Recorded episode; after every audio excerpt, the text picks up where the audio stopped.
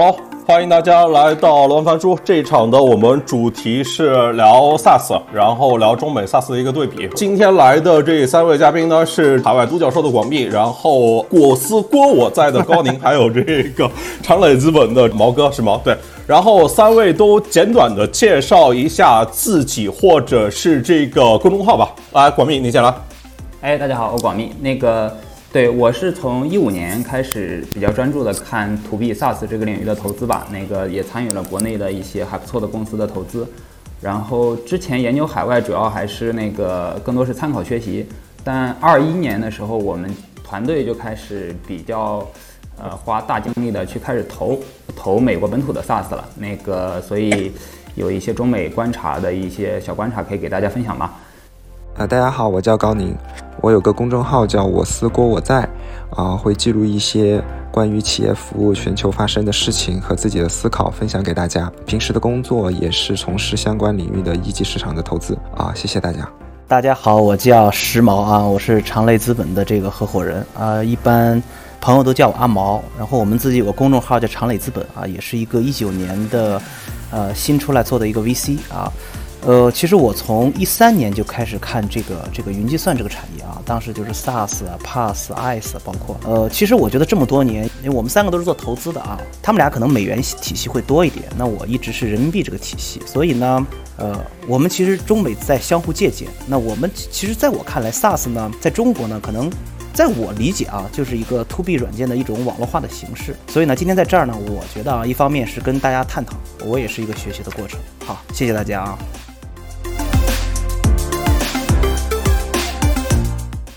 我们今天聊这个主题是这个中美 SaaS，我是有一个困惑啊，像中国，像过去移动互联网这些年，中国跟美国是这个全球范围内做出最多实践和拿到最大成果的两个经济体。只看移动互联网的话，就是中国这些年发展的比美国更好，因为你看美国靠前的那些大公司，不管是 Facebook 啊、Google 啊，然后就是苹果、微软这些，它都是在二零一零年之前成立的。就已经有了，但是你像中国的，你像就是字节跳动，你像美团，你像拼多多，你像快手这一些，都是这个二零一零年之后才正正儿八经的创办发展起来。像拼多多可能都是二零一五年之后了。对，就是在移动互联网这一波，中国的公司的实践其实是已经领先了，在世界范围其实都是领先的，包括美国。对，但为什么在 SaaS 这个领域里面，它好像形成了一种倒挂？对。就是首先，我就在想，这个中国的 SaaS 跟美国的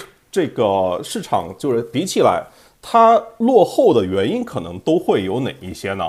关于这个问题，一位看完直播的朋友愉悦资本的李潇给我发来了他的看法。大家好，我是愉悦资本的李潇，呃，我也一直有关注企业服务这个赛道。那为什么中国的 SaaS 企业做起来挑战比较大？我借此机会分享几个我的观察。首先。呃，也是最重要的。我觉得 To B 的决策流程和 To C 非常不一样。To C 呢，很容易形成冲动式购买，因为他们只需要对自己负责；而 To B 是复杂的，在中国复杂的营商环境里边更是复杂的。所以说，要改变决策者的意识，要让他们对软件认可，啊，要让他们加速整个决策流程，啊，那这个是需要很长的时间的，啊，甚至可能是半代或者一代人。我们。也会发现一些 to B 的创业项目，如果你早期的目标用户群体是一些互联网公司，啊，往往速度会更快一些，因为他们的决策人年纪更轻，然后的话呢，他们也更敢于冒险，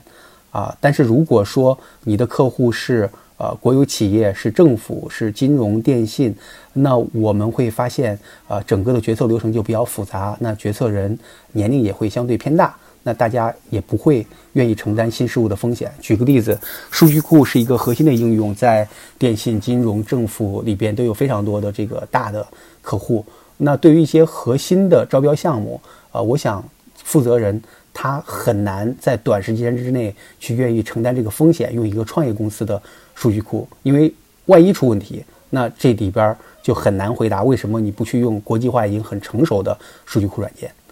呃，那第二点，第二个观察是，我觉得是高端软件人才的匮乏啊。我们有很多程序员啊，但是我们还是这个很难找到有能力去这个 create 一个好的整个软件、整个系统的这样的人。如果我们看看这个国外如火如荼的开源软件、开源社区啊，就能明显看到，在这方面我们和国外整个的人才梯队还是啊有差异的啊。当然，这个呃，我觉得我们也看到，就是说在应用型的人才上面。啊，这个我们会这个这个比国外要更快一点，因为我们呃有很多大量的偏 to C 的这样的一些应用，我们是离消费者啊是非常非常近的。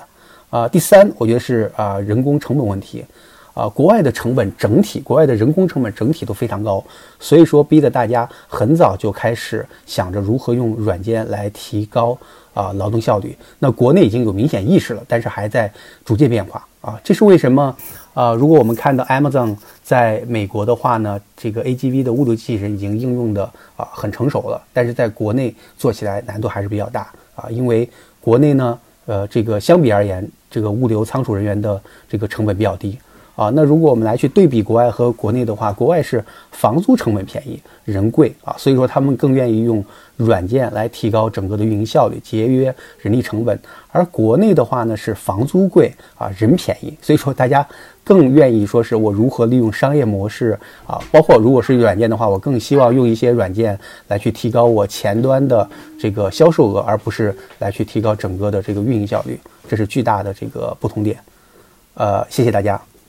对，那我们或者我把这个问题换到这样来问，就是说，今天好像更多的 to B 的投资，就是它投资和最后产生回报的，都主要发生在美国。OK，广密，你来聊一下，就是像你们海外独角兽，为什么去关注这些美国的 SaaS 的资产？那个，呃，我的体会这样，就是从一五年开始看，最开始，呃，都是研究美国对标国内投嘛，但是我们现在回头来看的话，其实。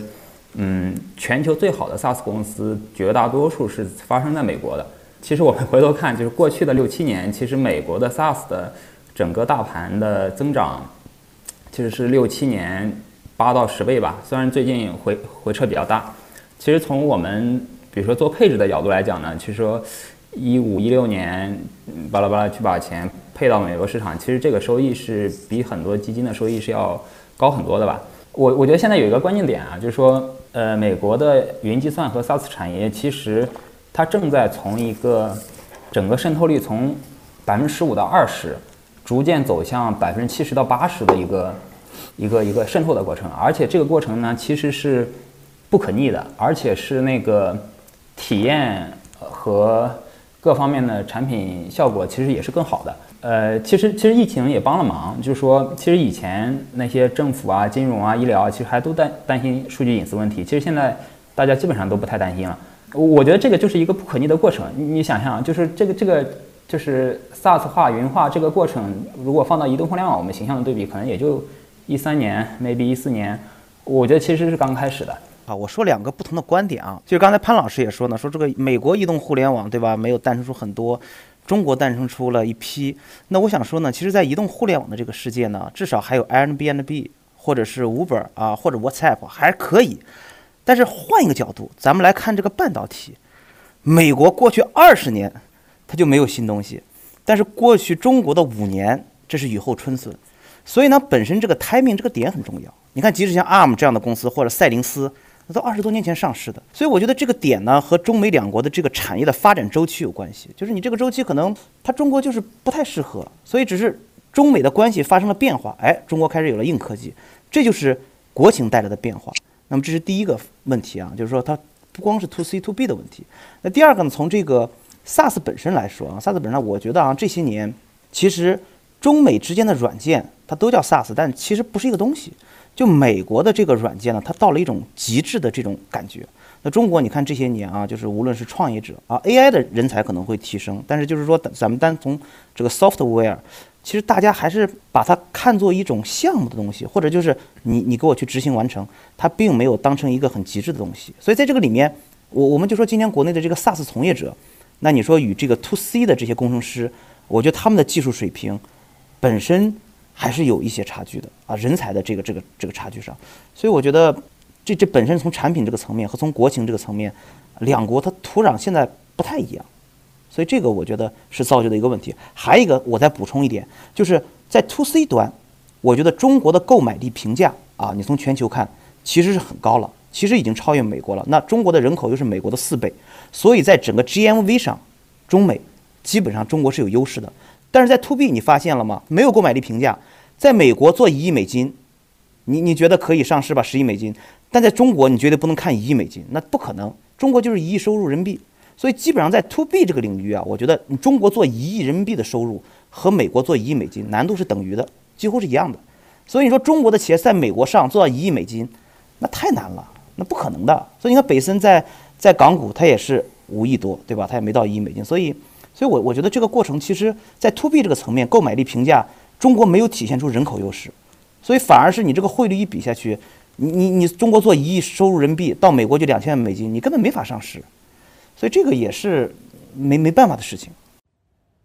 呃，其实我想说的是，我们虽然在讨论 SaaS，再往回看的话，其实应该讨论中国有没有好的软件。呃，美国其实是走过了从 IT 围绕着这些软件做集成商，啊，再到成为一个好的软件公司，啊，再到上云成为一个 SaaS 公司或 SaaS 转型，很明显的有三个阶段。但是在中国其实没有。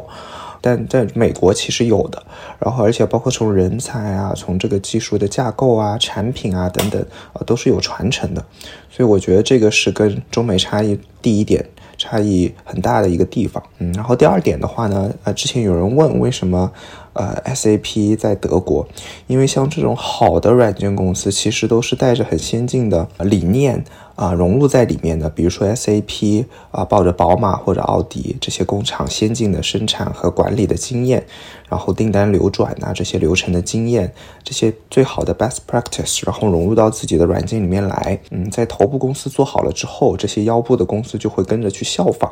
那这个还是很明显的。啊，大家都才会去用你这个软件，然后逐步的这个 SAP 再去迭代嘛。那我觉得这些最佳实践在中国啊，比如说对应的制造业和工厂里面，其实是有一个缺失的。呃，这些软件出来之后，服务这些工厂的时候，那么其实自己。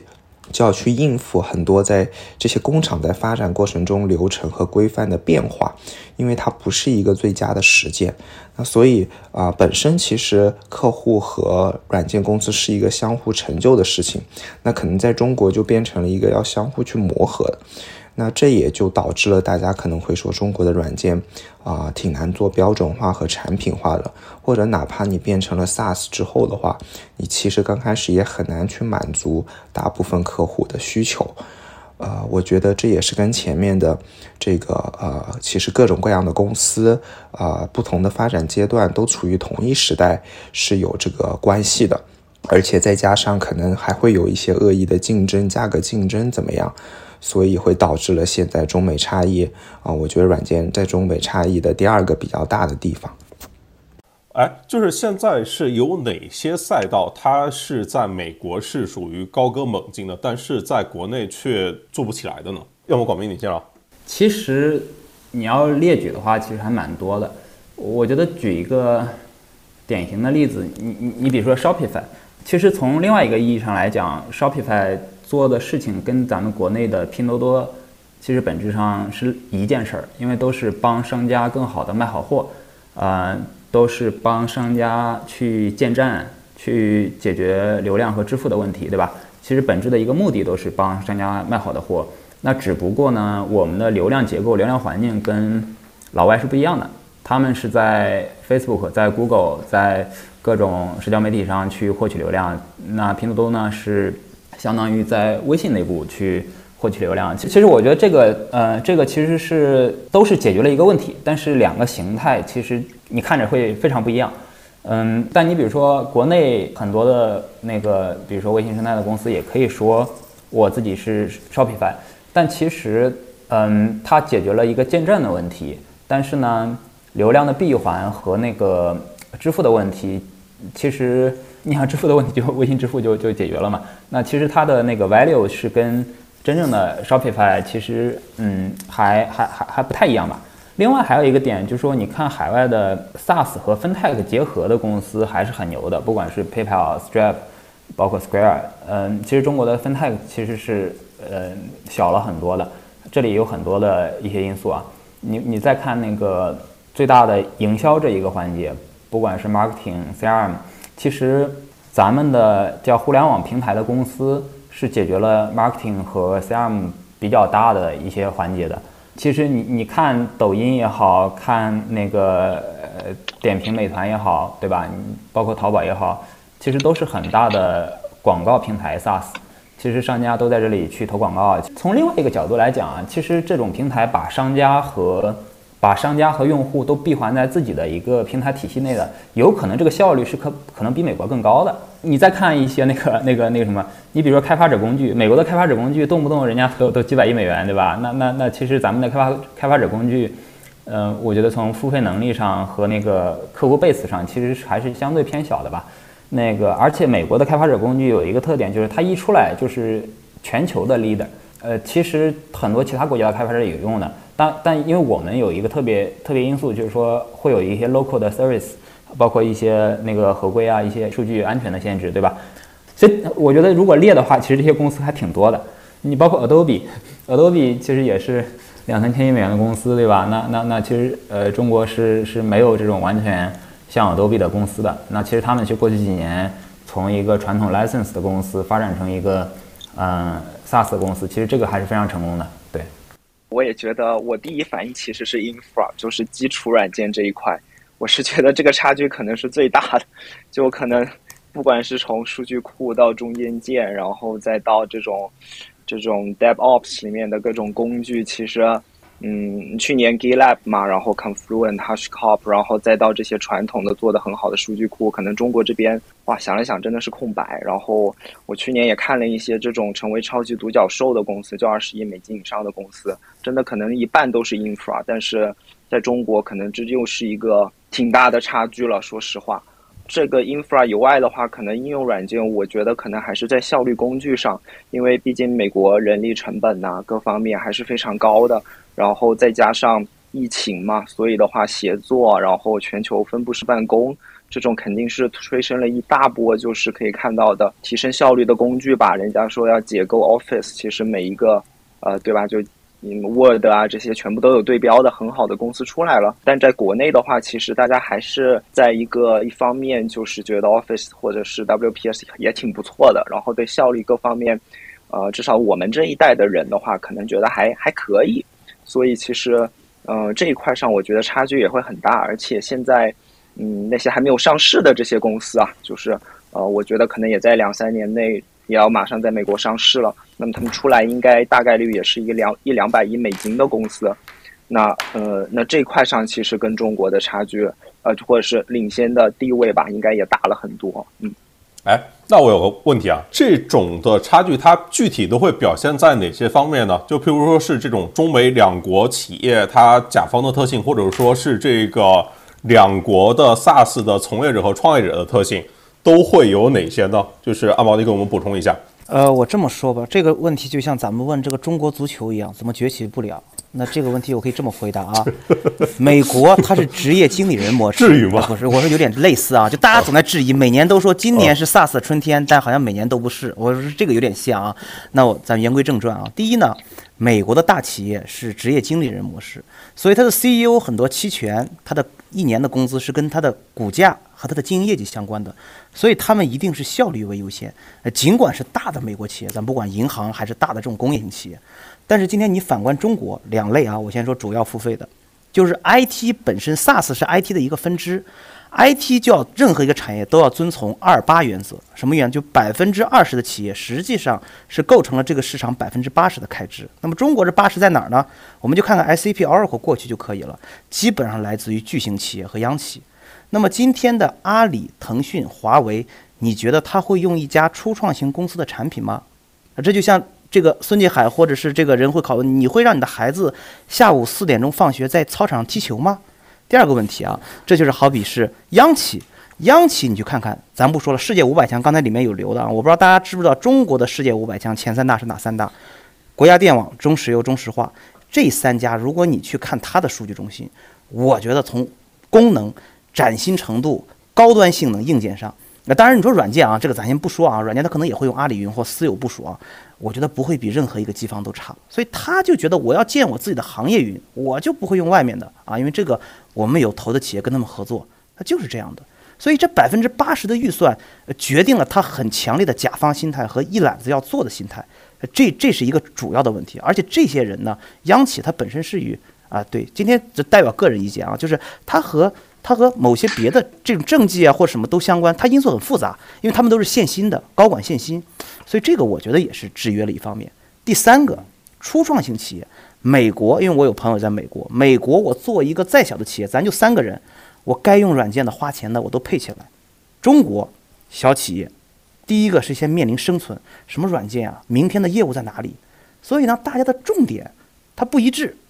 所以这个我觉得其实是是两两国之间的一个一个本质的一个差别啊。我走访了这么多年下来，企业，对对对，我个人的感觉，哎，我其实感觉也是的啊，就是说这个中国的中小跟美国的中小是一回事吗？就是我们在讲这个企业服务软件的时候，在讲 SaaS 的时候，指的是哪些层面？就如果你说帮这些公司去做这个降本提效的事情，对吧？那大家的付费意愿好像不那么强。但是你要说帮他去赚钱的事情，帮他去增加收入的事情，你像百度不就是那个就服务一堆中小企业吗？淘宝不也是吗？今天的抖音不也是吗？对吧？我我说是不是点他在这边，你去跟企业说什么降本增效，我提高你运营效率？OK，大家的确没那什么付费意愿。你要跟他说增长赚钱，大家好像都会来买单的，对吧？就是呃，高宁，你会怎么看这个事儿？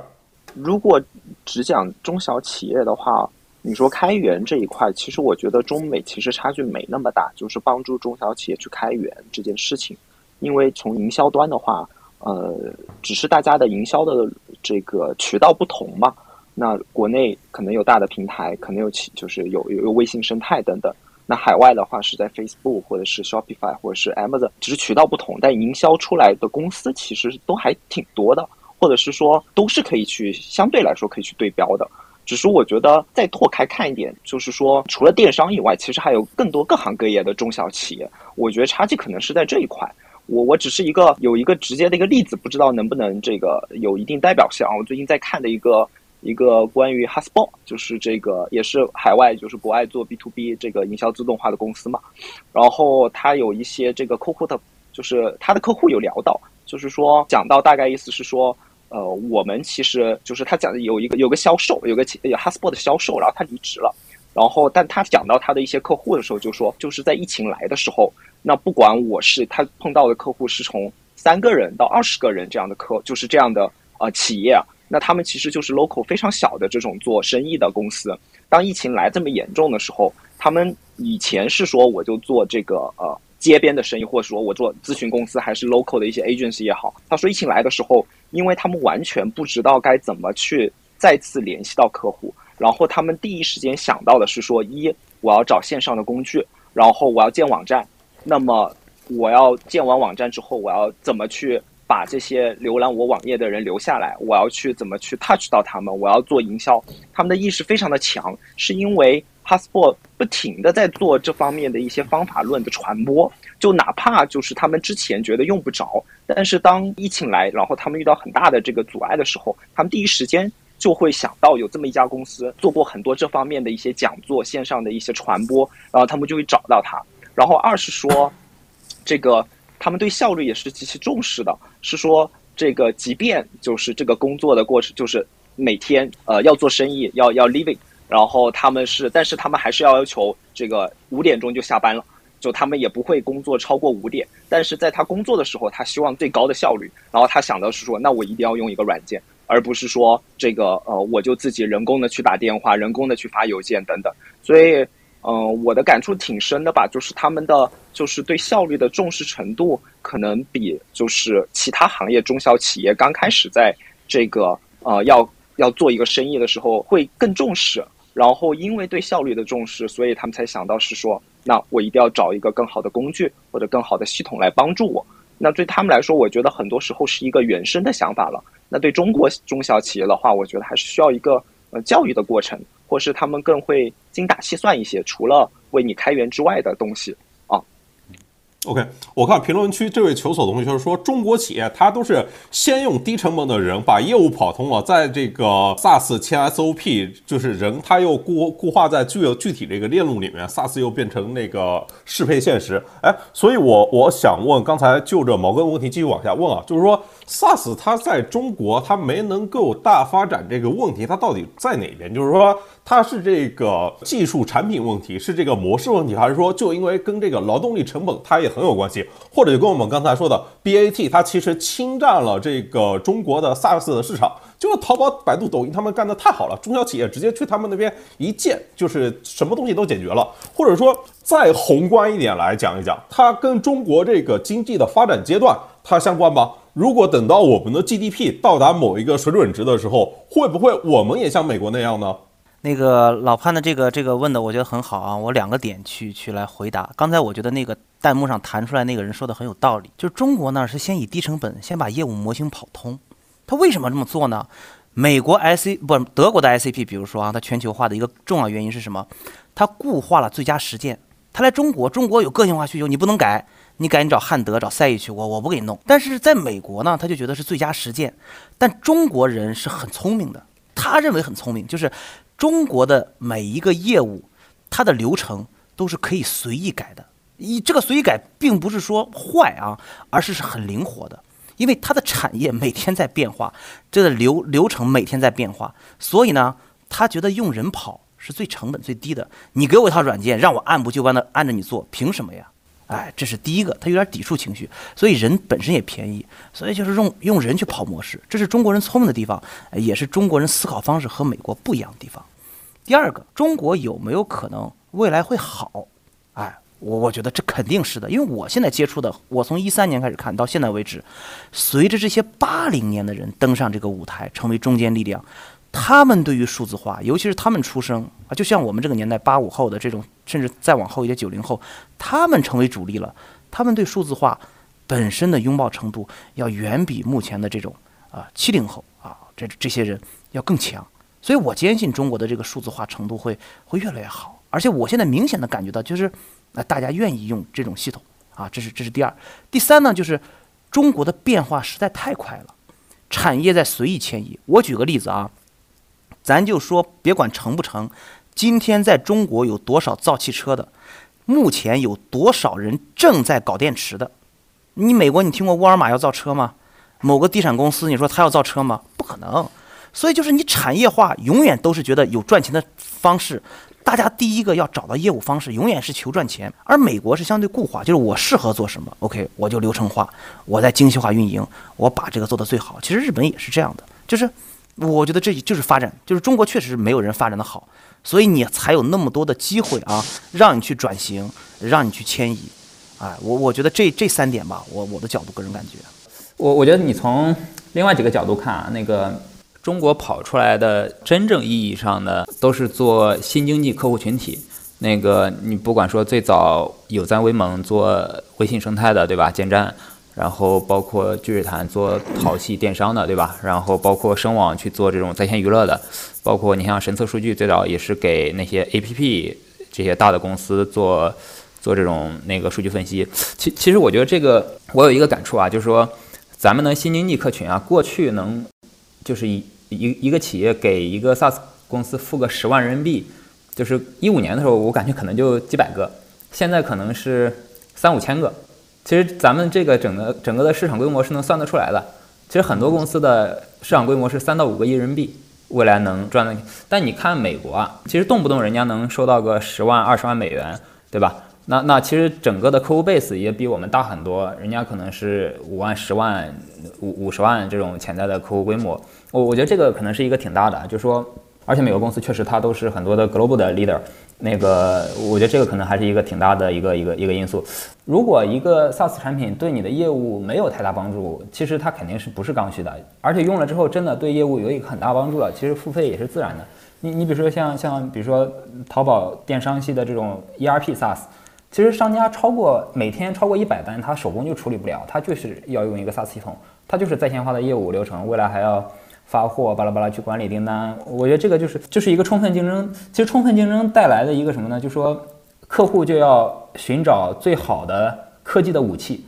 刚才也提到有一个叫叫人才的问题。其实咱们的 To B 呃 SaaS 的创业公司，我觉得过去几年其实跟大厂抢人才其实还是挺挺费劲的。我举个例子啊，呃，中国做这种在线文档的，可能高级的工程师可能也就一千多个人。腾讯文档其实有很多，然后 WPS 有非常多，飞书有非常多，石墨有很很多。其实其实这几个公司可能就把关键的人才给给笼络。你比如说做音视频的，那个那个那个声网是一个人才技术高地的，但其实有有的其实就很难，就大厂其实有时候在人才上其实卡住了一些关键人才，其实他那个优势有时候也更强。其实有时候小创业公司找不到一个关键的人。今天这个中美 SaaS 它在产品上或者说性能上有什么差异？或者说今天中国的工程师红利，它能够让中国的 SaaS 产品更好的出海吗？比如说声网，对，高宁，我觉得工程师的红利肯定是有的，但我只是觉得这个只只是一个必要不充分条件，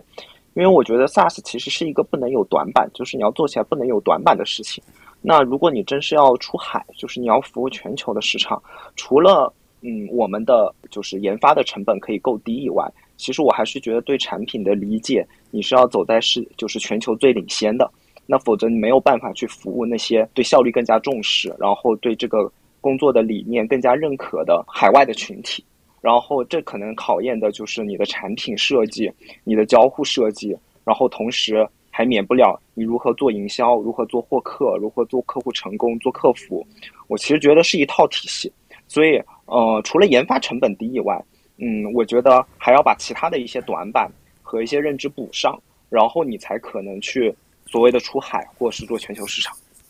我对这个机会是特别认可的。那个，我随便举个例子啊，就是说你像咱们的 Boss 直聘，它这种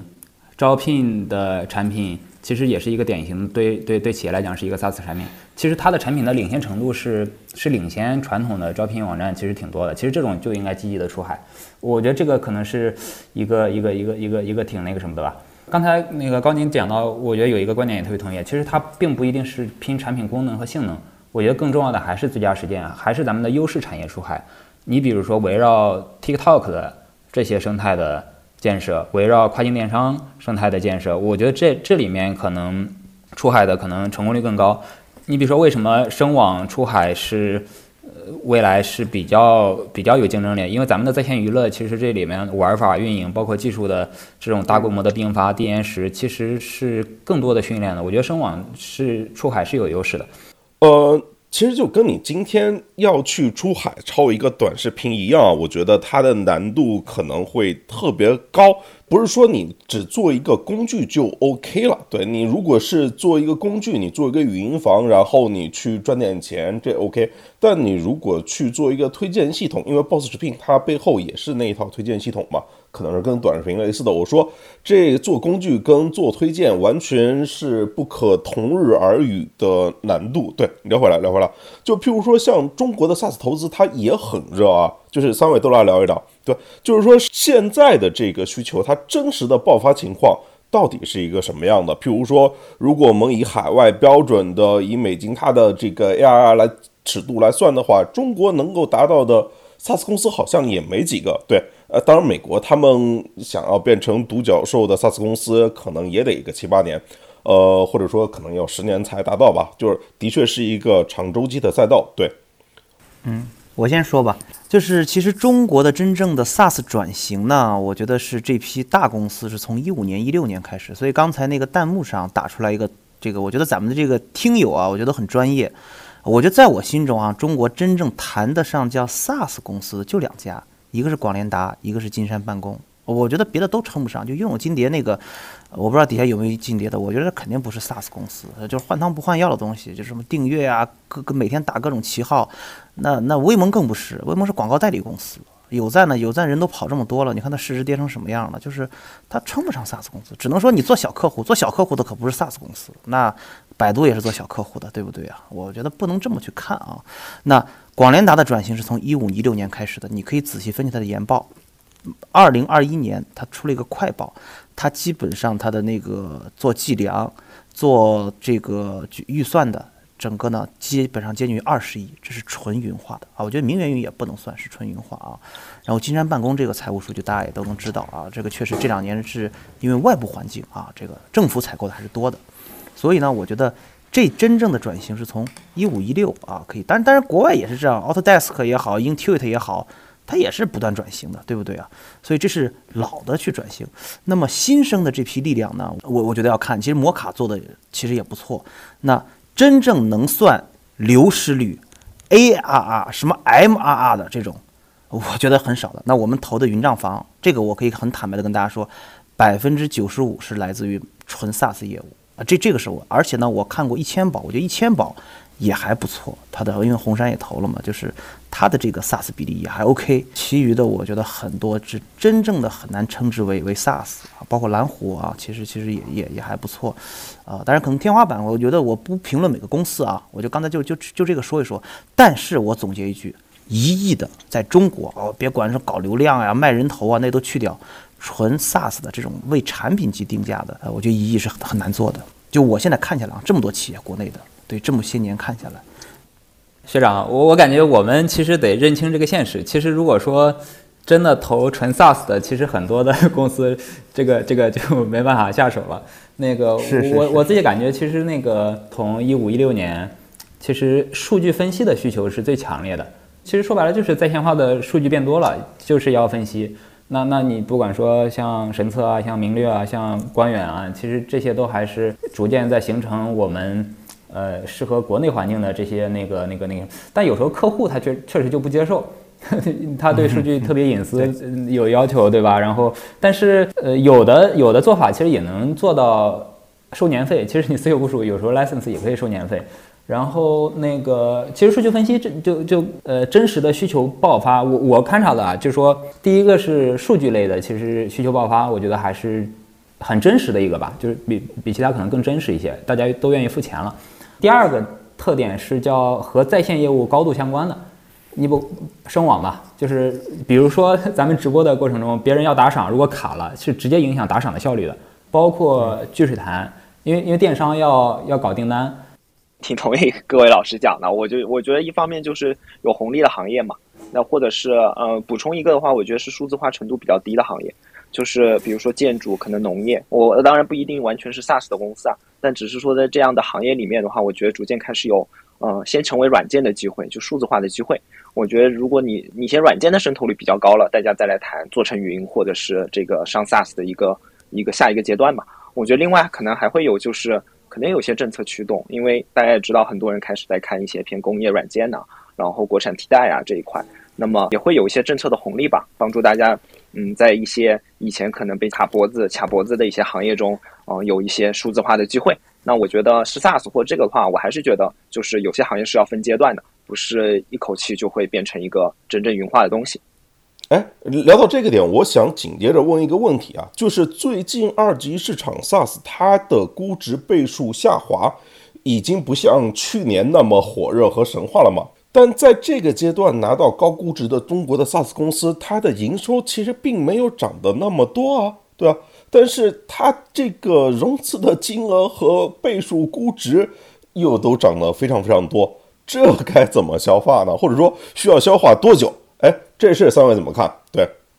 我我我觉得要花很长时间，嗯，因为其实你来看美国，其实去年，呃，不管是二级还是一级，大家也觉得很疯狂。呃，但我觉得好的公司真的是能用增速来支撑的，就是，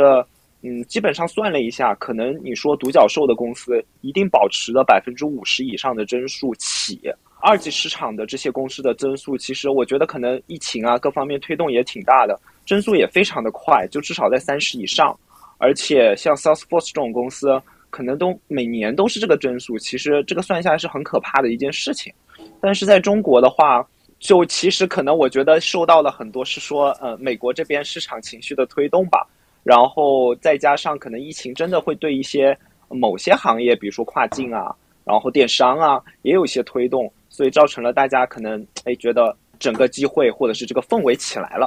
但是实际上可能呃实际上的收入可能增速跑下来，可能大家逐渐到去年年底了嘛。然后很多之前这个拍的东西，发觉哎，好像对不上了。那么其实就要调整今年的预期，然后我觉得这个就开始有一些降温了。那么，但是之前投入进去的资金，然后以及给出的这些预期的倍数，这个东西就确实是要靠实际的数字来消化了。那这个我觉得各行各业可能不太不太一样，所以这个可能还要分嗯具体的项目来看。但就像您说的，就肯定是这个这个这个泡沫还是挺大的。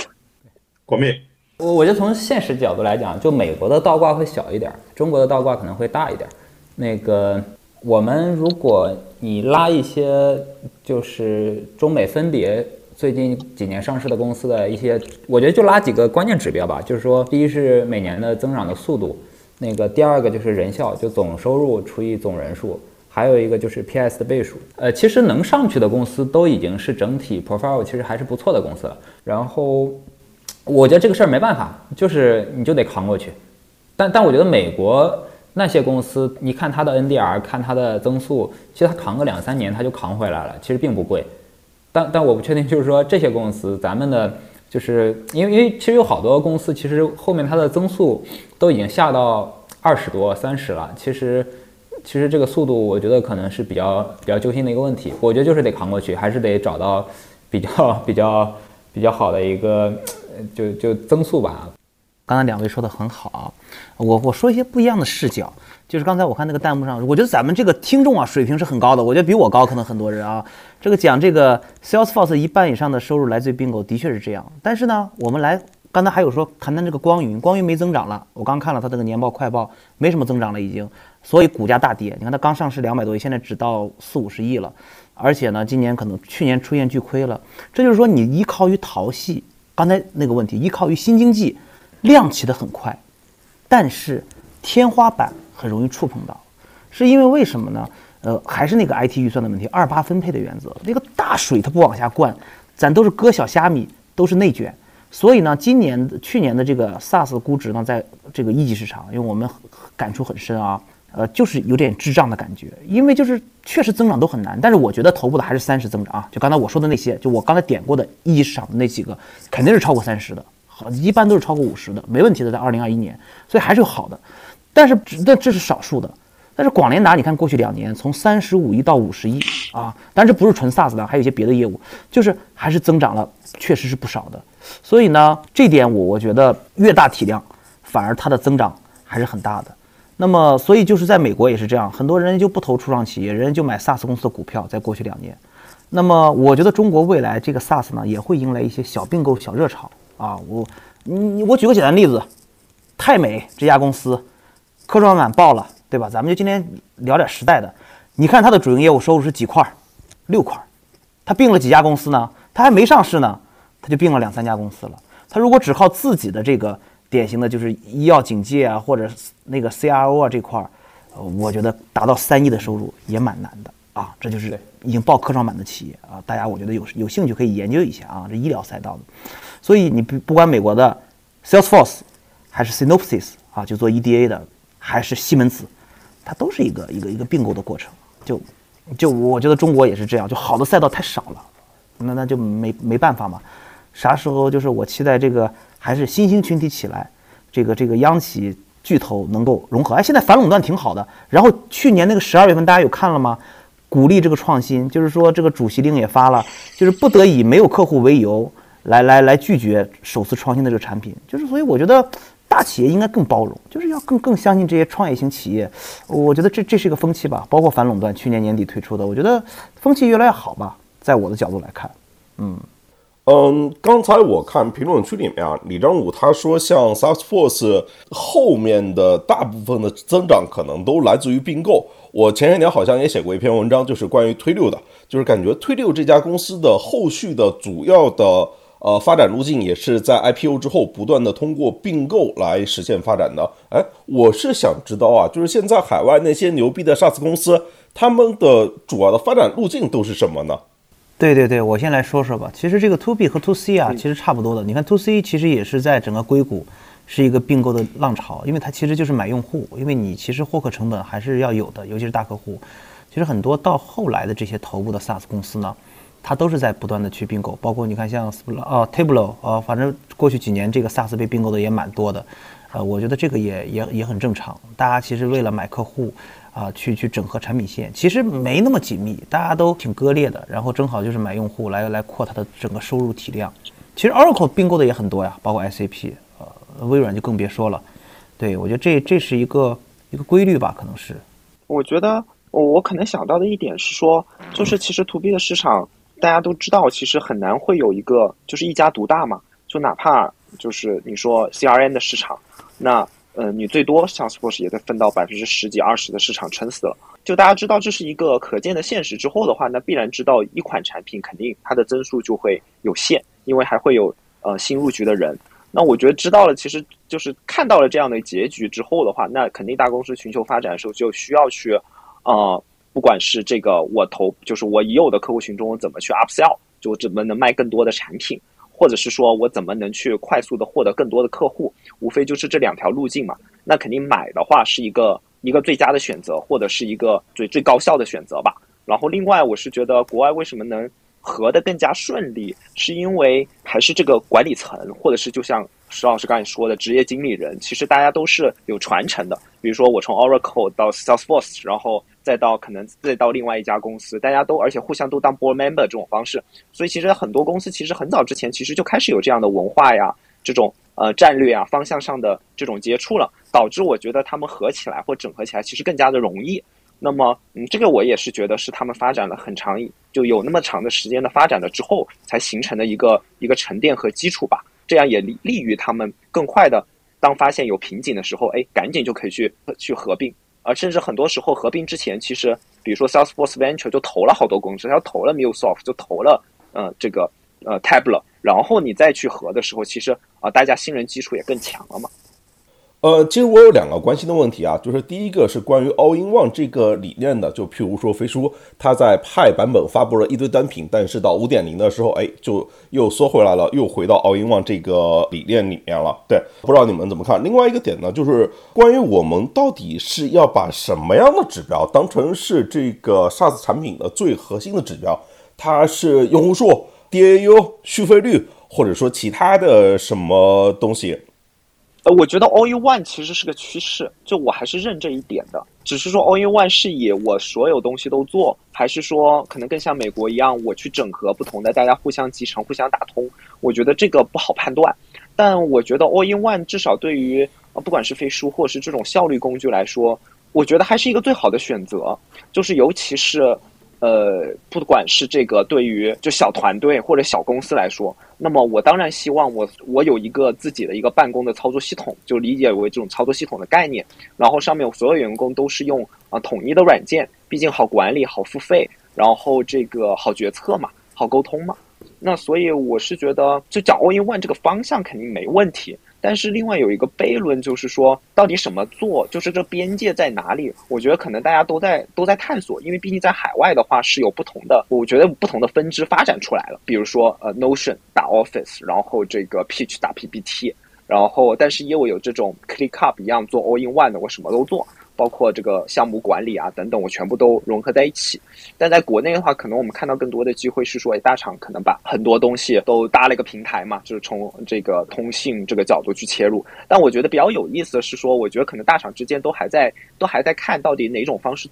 更好一些。因为您讲到飞书，那可以看到钉钉去年的时候就大讲了开放的这样的一个生态。就以前钉钉大家知道是很封闭的，但是我们明显感觉到，就是钉钉现在走了一个非常非常开放的路子，包括自己说大低代码、大一大，但是他欢迎了各类的这个低代码的厂商一起来啊来合作，而且其实发展的都还挺不错的。那我觉得这还是蛮有意思的一个现象，就是大家都在探索，那到底哪条路或哪个会发展的更好？其实我觉得有可能，嗯，这个并存的时间会挺长的。你说低代码，我想到一个，就是之前不大家说那个 Roblox 是那个就是是元宇宙嘛，然后某位大哥做出了一个判断，说这个低代码就是这个企业服务领域的元宇宙。关于低代码，不知道你们会怎么看？对，低代码呢，其实我们过去看过看过一些啊，这低代码，呃，我这么说吧，其实 S C P 的 R 三一九九二年诞生，R 三的诞生就是在它 ABAP 平台上去诞生的。但是阿 p 平台是开源的，但为什么今天没有一个企业或团队用 RBUB 再搭建出来一个类似于 R 三的产品。那这么多年，你看从 R 三到 S four，呃，引擎在变啊，数据库啊哈纳啊但是顶上的逻辑其实从九二、九五到九八年之后就迭代的不多了，因为它的成功实践，呃，这个欧美体系很完善了。七十年代就创业的企业，所以呢，这个低代码的本质是什么？是在开放引擎上面，这个 owner 他都有自己的一个核心控件，这个是不会披露的。就像你比如说典型的 Epic 做了个堡垒之夜，那我用 Epic 能做出堡垒之夜吗？很难。它里面的一些小秘诀，再包括咱四个今天咱对话，Epic 是开源的呀。我上周刚参观了 Epic 上海总部，那那里面的人给我们讲解很多。我一个好朋友在里面，他说，Studio 外面有大群，但是咱用 Epic 谁捏的人像真人，那可不一定。这都是开源的，所以它本身里面是有一个诀窍的。所以你看 Salesforce Force.com，它本身这个平台也有一个精髓。所以今天我跟你说，这个市场上很多的这个所谓的讲这个低代码哈，它其实是 surrounding SAP，就是说我在把 OA 一些当年非标的东西，我是不是能用一些低代码做成一个类标准？但是说实话，今天咱说谁能用今天市面上低代码平台搭建一个超级巨无霸的 application，那谁还搞低代码呀？我操，我这干趴下 SAP，干趴下 Salesforce，我就是最强的 all in one，不可能，最核心的控件，哎，隐藏的，我不会说的。所以你看，阿巴布这么多年，没有人去把它造出来一个，再造出 SAP 了。所以呢，这个里面就是刚才高宁说的也很对，就中国先别想 SaaS，首先先 Product，你先做成一个产品，产品确实是工程化的，这这是需要打磨的。那再咱再谈续费的问题。所以这是我的观点。所以这么多年，中国的这个软件有点类似于啥呢？就是我买辆劳斯莱斯，就是我买比如 SAP，这是劳斯莱斯，但是呢，买完劳斯莱斯以后，你的那个导航很古老，虽然这个里面很很花哨。所以我就咔找了一个街边店啊，对吧？换了一个这个这个导航仪啊，它很丑，但是也只能用着。所以这就是中国这么多年用 SAP Oracle，就是 SAP 不给我改啊！哎，中国有些外包公司，我给你做最后一公里啊，那些实施商咔咔咔给你打了个补丁，它基本上就是劳斯莱斯改了个后装一个导航仪嘛，哎，我改了个高德的好用，但是不匹配。所以呢，我其实觉得中国别颠覆这些巨头。咱是不是能在软件里面做一个小米？就小米和苹果啊，今天我不知道有没有小米，咱不是说小米不好，肯定有差距。我觉得这点大家要认。但是不可否认，小米把生态做起来很顺滑。那你不能说小米不好。我觉得软件界我们也呼吁小米，这不就是生态吗？All in one，我啥都有，都打通，呃，做的也不错，呃，对吧？可能比肩巨头有差距，OK。所以我现在是呼吁，看看软件界谁能做成小米，但肯定不是拥有和金蝶。我话放在这儿，好吧？好，谢谢。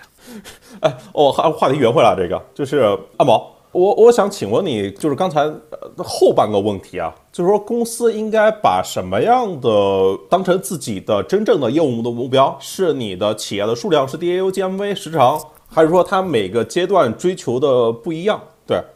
这个问题呢，就是说，我觉得对于国内企业啊，我都些些 All in One 什么的这些先不提，你这个咱就是做做软件也好，SaaS 也好，刚才底下说的很好，就是续费率，咱现在先不说是不是纯的啊。我的理解什么 SaaS 呢？打开一个外部网站，输入咱账号密码，咔进去了，咱就点功能开始用啊，报表啊，去交互啊，流程啊，计算呀，运算呀，算法啊，这这这是大家的理念上的。但是哪怕是私有部署，按年付费，我觉得也不错啊。咱现在广义一点，我觉得呢能到达三千万，三千万这个这个 AR 就一年，咱就来说，我觉得就是一个叫单点突破的一个 milestone，就就很不错了。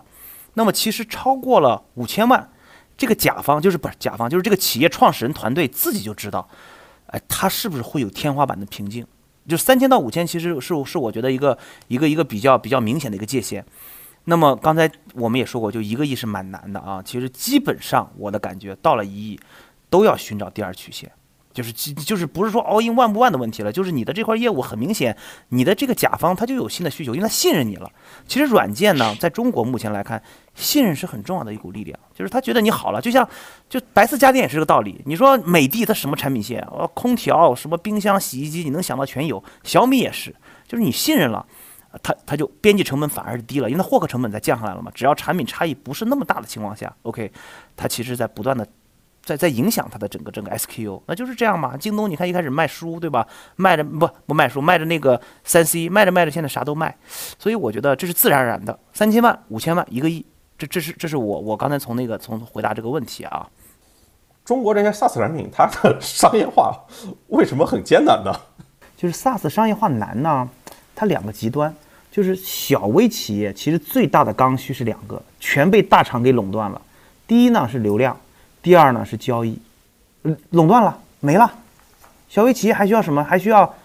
那不需要啥了？租租个房子，这这也这也没啥好 SaaS 化的，物流快递这这基本上被垄断，就是你能想到的这些主要的核心卡位被大厂给给垄断了。就是你说在 To B 围绕着小小的，而且小的生命周期短，割不动了，这个我觉得是一个挺重要的问题。现在还是只把这个 SaaS 看成个功能，你能解决一个什么功能啊？Excel 能解决吗？能，我不用 SaaS，就就是大家都在这种比较当中，所以就进入一个死循环。我我是这么感觉。所以感觉是不是这些原本像 Zoom 这种产品，它收费的嘛？那腾讯会议它其实是它不是说为什么那个呃不赚钱，是因为它自己就选了免费这个策略。所以说巨头的这些倾销，可能是因为因为之前盗版那个问题，感觉到已经因为云化这个问题它解决了一部分，然后后来感觉又是这些巨头，我出于我的更长远的那个目的，然后我就做免费的，然后我就。搞倾销，然后可能也让更多人他很难培养出这个良好的付费习惯。能用免费谁付费啊？这个啊，飞书当时不也付费吗？后来疫情的时候看到钉钉那边免费，不也那个把付费版全部都去了吗？还把钱退给大家。对我们也搞免费啊。其实我们的那个用户付费习惯确实没有老外好，这个我觉得是一个现实。对，可能过去十几年更长时间养成的这个习惯吧。其实习惯挺难改的。聊机会，我们聊出海吧。出海是机会吗？就是中国软件做出海，像深广这种，就是其实发展的还行啊。就刚才已经聊到，是因为流媒体的一些嘛，或者说还有在哪些领域里面，如果做出海和全球化的话，会有机会？高宁。对，其实本来这是我抛出的问题，其实挺想听听大家的这个答案的。我抛砖引玉吧，这个，我自己还是觉得，就是前面也讲到了，我觉得工程师红利肯定是有的，但是我更多的其实看到是说，哎，其实有呃更好的人才从现在从陆陆续续从大厂里面出来了。那你就像前面讲的，他们是经历过大厂的很多最佳实践的，包括内部的管理啊，用什么工具啊，而且很多时候大厂，我发现用的很多工具都是自研自造的嘛，但肯定是把一些环节和一些效率都做到极致的，这就是一些很好的一些 best practice。然后这些东西，呃，如果那他们能把它带出来。不管是带上了产品的理念，呃，因为大厂其实很多时候研发这些东西都会参考海外的，那飞书就是个典型的例子。那如果他们能把这些经验带出来，带着好的产品技术，然后又有全球的视野，那么知道怎么去做营销，所以我觉得就会有机会。然后，那就像这个广密刚才说的，那呃，优势的产业链出海，或者是围绕这些优势的产业链的服务商，就是 SaaS 的服务商出海，这其实已经看已经看到有机会了，呃，或者是已经有公司跑出来了。我觉得下一波更多的，我我还是挺希望能看到是说，就是真正的一出来就做全球的全球的客户。那比方说全球的设计师啊，全球的工程师，全球的开发者，然后而不仅仅是可能只是全球的电商卖家了。那我觉得这个可能。呃，对大家的要求很高，但是一定能看到这样的人，呃，以以前其实已经看到有这样的这个团队出来做这些事情了。哦，我觉得你可能还需要一些时间，就是去躺坑，去这个去摸索。但是我觉得这个趋势还是明显的，尤其在这一两年吧。嗯，我可以补充一下，那个，嗯嗯，呃，我我自己其实挺看好这个机会的啊。其实我们可以问自己一个问题啊，就说，呃，中国领先海外的产业是哪些产业？就是海外领先我们的产业是哪些产业？如果说 别人领先我们的，我们再出去其实挺难的。那个，我再举另外一个公司啊，其实它也是 to B 或者 to G 挺大的公司，就海康。其实海康我们之前都没有把它放到 SaaS 公司、软件公司里面。其实这是我们一个独特的需求啊，就是说，呃，我们的政府比较负责任，要做安全的这种那个需求的管理，对吧？那那其实这个公司挺大的，七八百亿美元的市值。那那那那，其实这个不管说它的设备的制造，包括这些视频信号的处理，其实能力都是很强的，而且还叠加上 AI 了。我觉得这种就不考虑任何那个那个那个数据隐私问题，其实这种出海我觉得也是有优势的。另外，我觉得就是你想过去咱们最擅长的，你你你去给老外聊，你的认知是碾压他们的。我觉得这些产业都是可以出去的，在线娱乐，然后线上的各种呃呃电商运营。我觉得这些都是外卖，对吧？外卖运营，我觉得这些都是都是都是有机会的。我觉得就是就还是那个优势产业的问题。对，我说点不一样的啊，我每次都是换一个视角。因为我毕竟我们是人民币基金，就是我对于中国出海这件事儿呢，我觉得未来三年，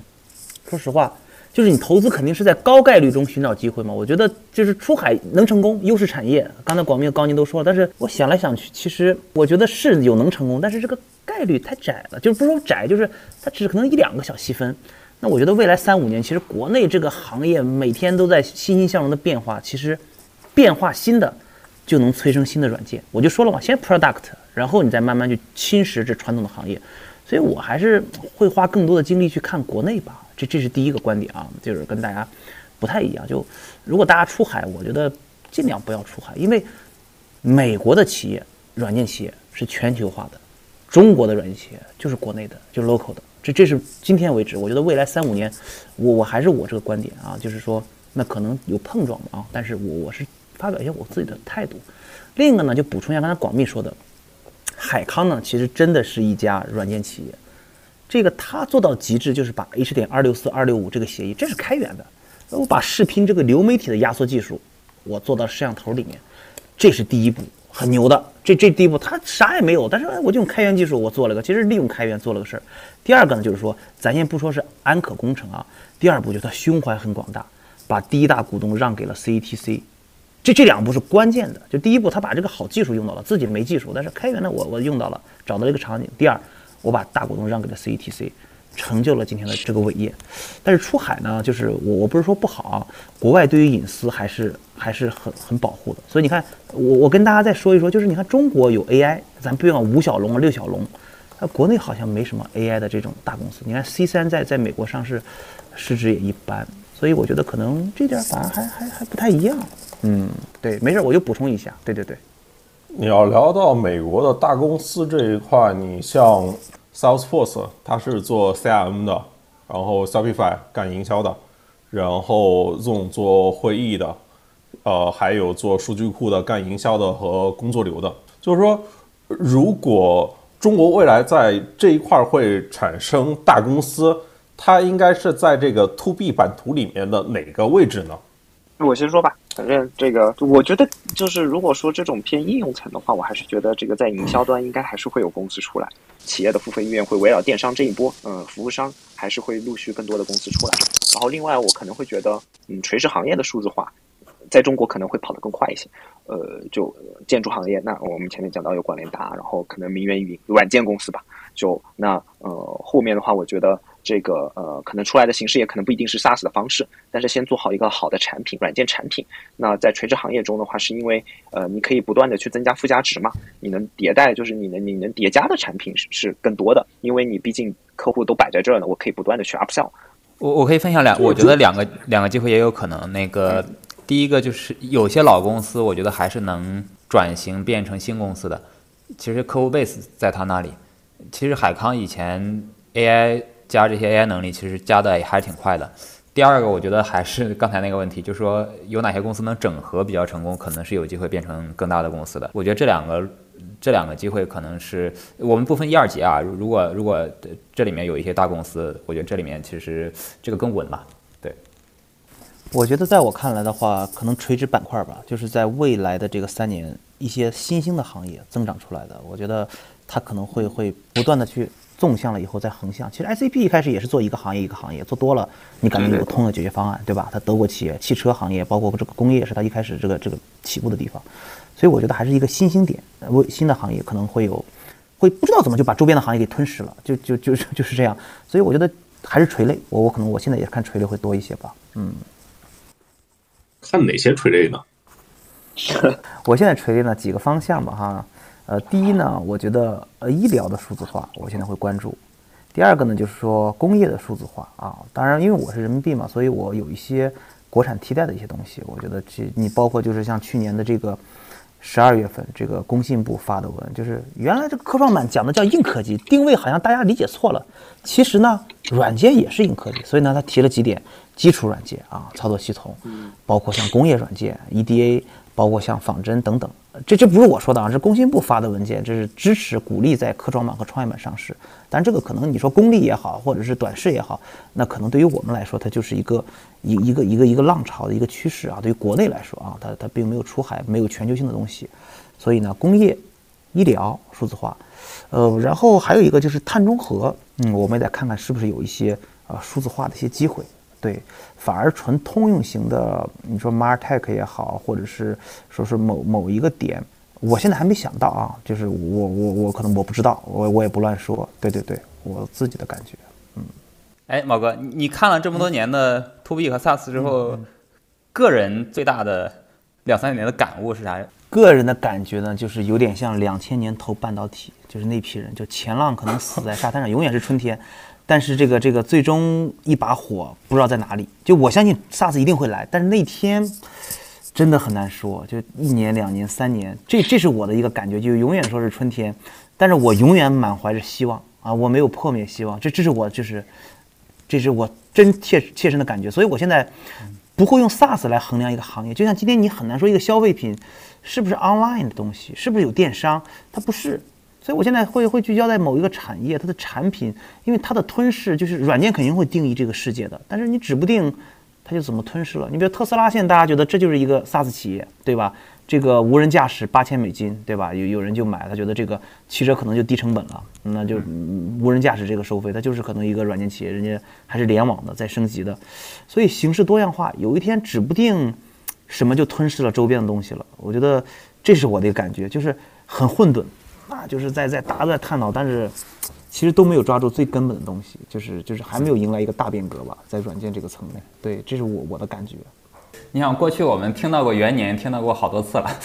对对，一直是元年春天，对吧？所以我觉得这个心态还是很重要的。其实这个这个从资产的角度来讲，它就是一个还比较稳定增长，然后那个还有复利，但就是周期长一点，而且这个等的周期可能还是确实确实会更长一些。OK，那我再问一个问题吧，就是产品驱动增长啊，对，嗯，就是国内它是不是有这种呃借鉴的可行性呢？还是说它仅限于这个海外？我我我就先开个头吧，因为好像大家讨论都很多。嗯，我其实觉得，呃，肯定有很多借鉴的地方，但是其实，嗯，包括我身边的小伙伴们，其实都还挺理性的看待这件事情。因为，嗯，当大家都说 PLG 到底是什么嘛，我自己觉得其实就是在你刚开始的时候，当你有，首先你得是一个好产品。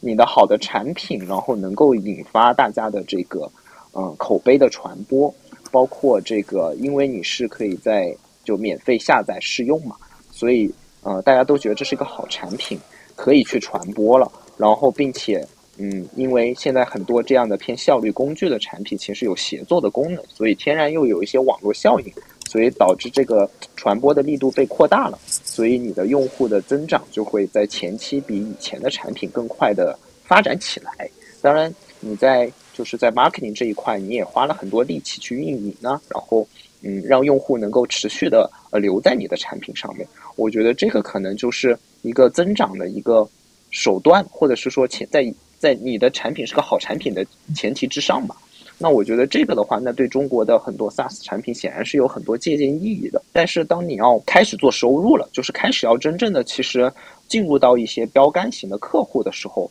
那这个时候仅仅靠就是我的用户的传播和自增长肯定是不行的。就也没有一家公司是说我靠单纯的没有销售做到了一亿美金的收入，就是在美国。那么都是后面有这个 marketing 有有销售来跟进的，来做客户成功的，然后再来 cross sell 什么之类的。所以我觉得，只是说它更适合于这种靠工具型的产品或偏工具型的这种这个好的产品啊，它又迎来了这样一个时机，所以的话，它就大家把它这个对吧，就打上了一个标签而已。那我觉得这不影响，就是你就不影响你你要做一个好的产品。你要做一个代表最佳实践的产品，这个本质，我觉得它并没有改变任何本质。其次的话，你要做收入，你要收入增长，你要进入到大公司，那我觉得并也没有改变。你同样要搭建销售团队、客户成功团队、服务的团队，我觉得这些本质都还是没有改变的。所以，嗯，我觉得更多的是还是要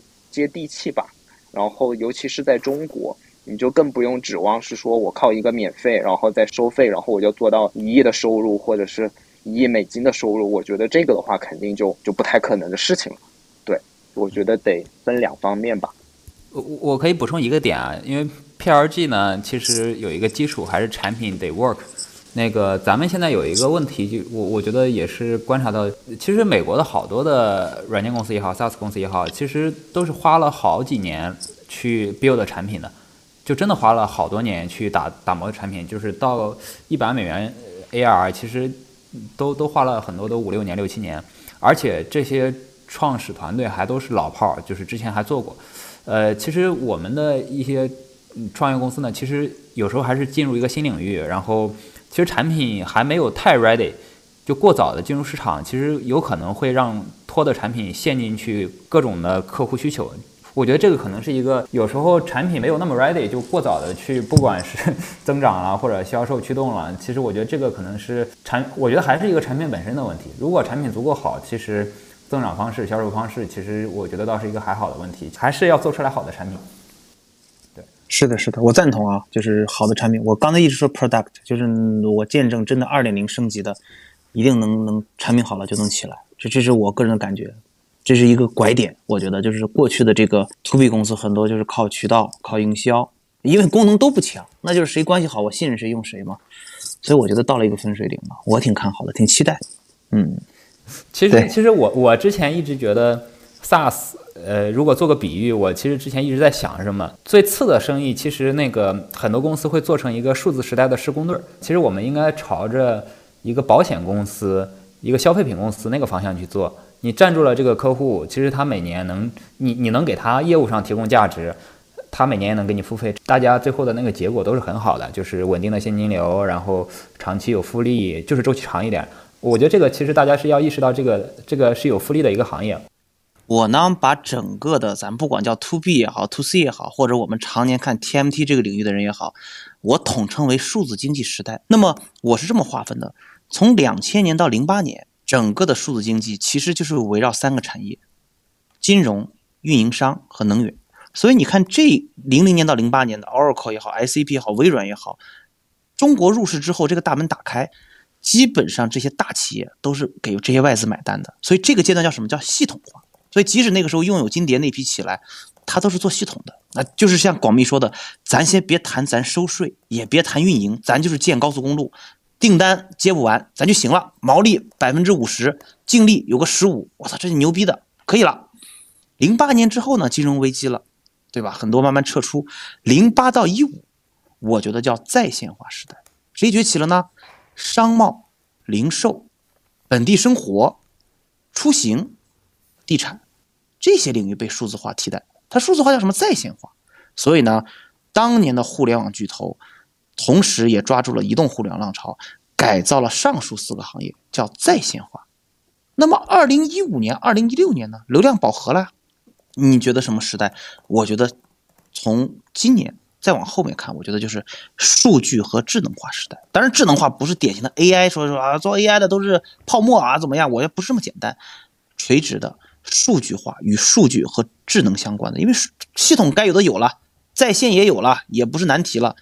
但是这些数据怎么能更好的去利用、挖掘、产生价值？那神策就是这样的一个公司嘛，典型的就是我们现在在看很多，就是回头来看，这是一个趋势，你不可能跟趋势作对，所以在这个上面多做点文章，大家可能会过得更好一点。所以这是我总结的这种三段论啊。所以那每一年未来可能也会有新的形态，那包括。上周刚说的叫东数西算，哎，对吧？这是国家提出来，这不是我说的，所以我我觉得是是多看看政策，多感受感受趋势，好吧？我觉得一定会有希望。谢谢。嗯，好呀，我觉得石老师说的挺鼓舞的。我觉得就是我自己感触，就相信人吧。就这人，一方面是人才，就像我们之前讲到的，呃，大厂越来越多优秀的创业者出来，他们带着最佳的实践，不管是从海外的还是国内的优秀的大厂出来。他们来做这个事情，那一定就会有生产设计好产品的可能性。第二个的话，我刚才评论区也看到很多很多人说，哎，用到 Notion，觉得 Notion 很好。我觉得这也是一件很好的事情，是越来越多人看到优秀的产品长什么样子了。那我觉得有了这样的一个用户的基础，他们就有鉴别好产品的能力。那么越来越多 SaaS 产品，其实为什么受大家喜欢，一定是他们从产品力上会比传统的软件有很大的区别或很大的差异化。那用户如果有这个鉴别能力，他们就更愿意为好的产品和有价值的产品买单。那么我觉得这个人群在越来越多，那就不用担心 SaaS 产品在未来收不到钱这个问题。那如果我觉得需求方也有，然后做好产品的基础也有，那我觉得未来肯定是大的趋势，没有问题的。对我就说那么多，谢谢。OK，今天就先聊到这边，大家可以订阅、点赞、评论、分享。如果还有什么想听我说的，欢迎在评论区互动留言。我们下期见。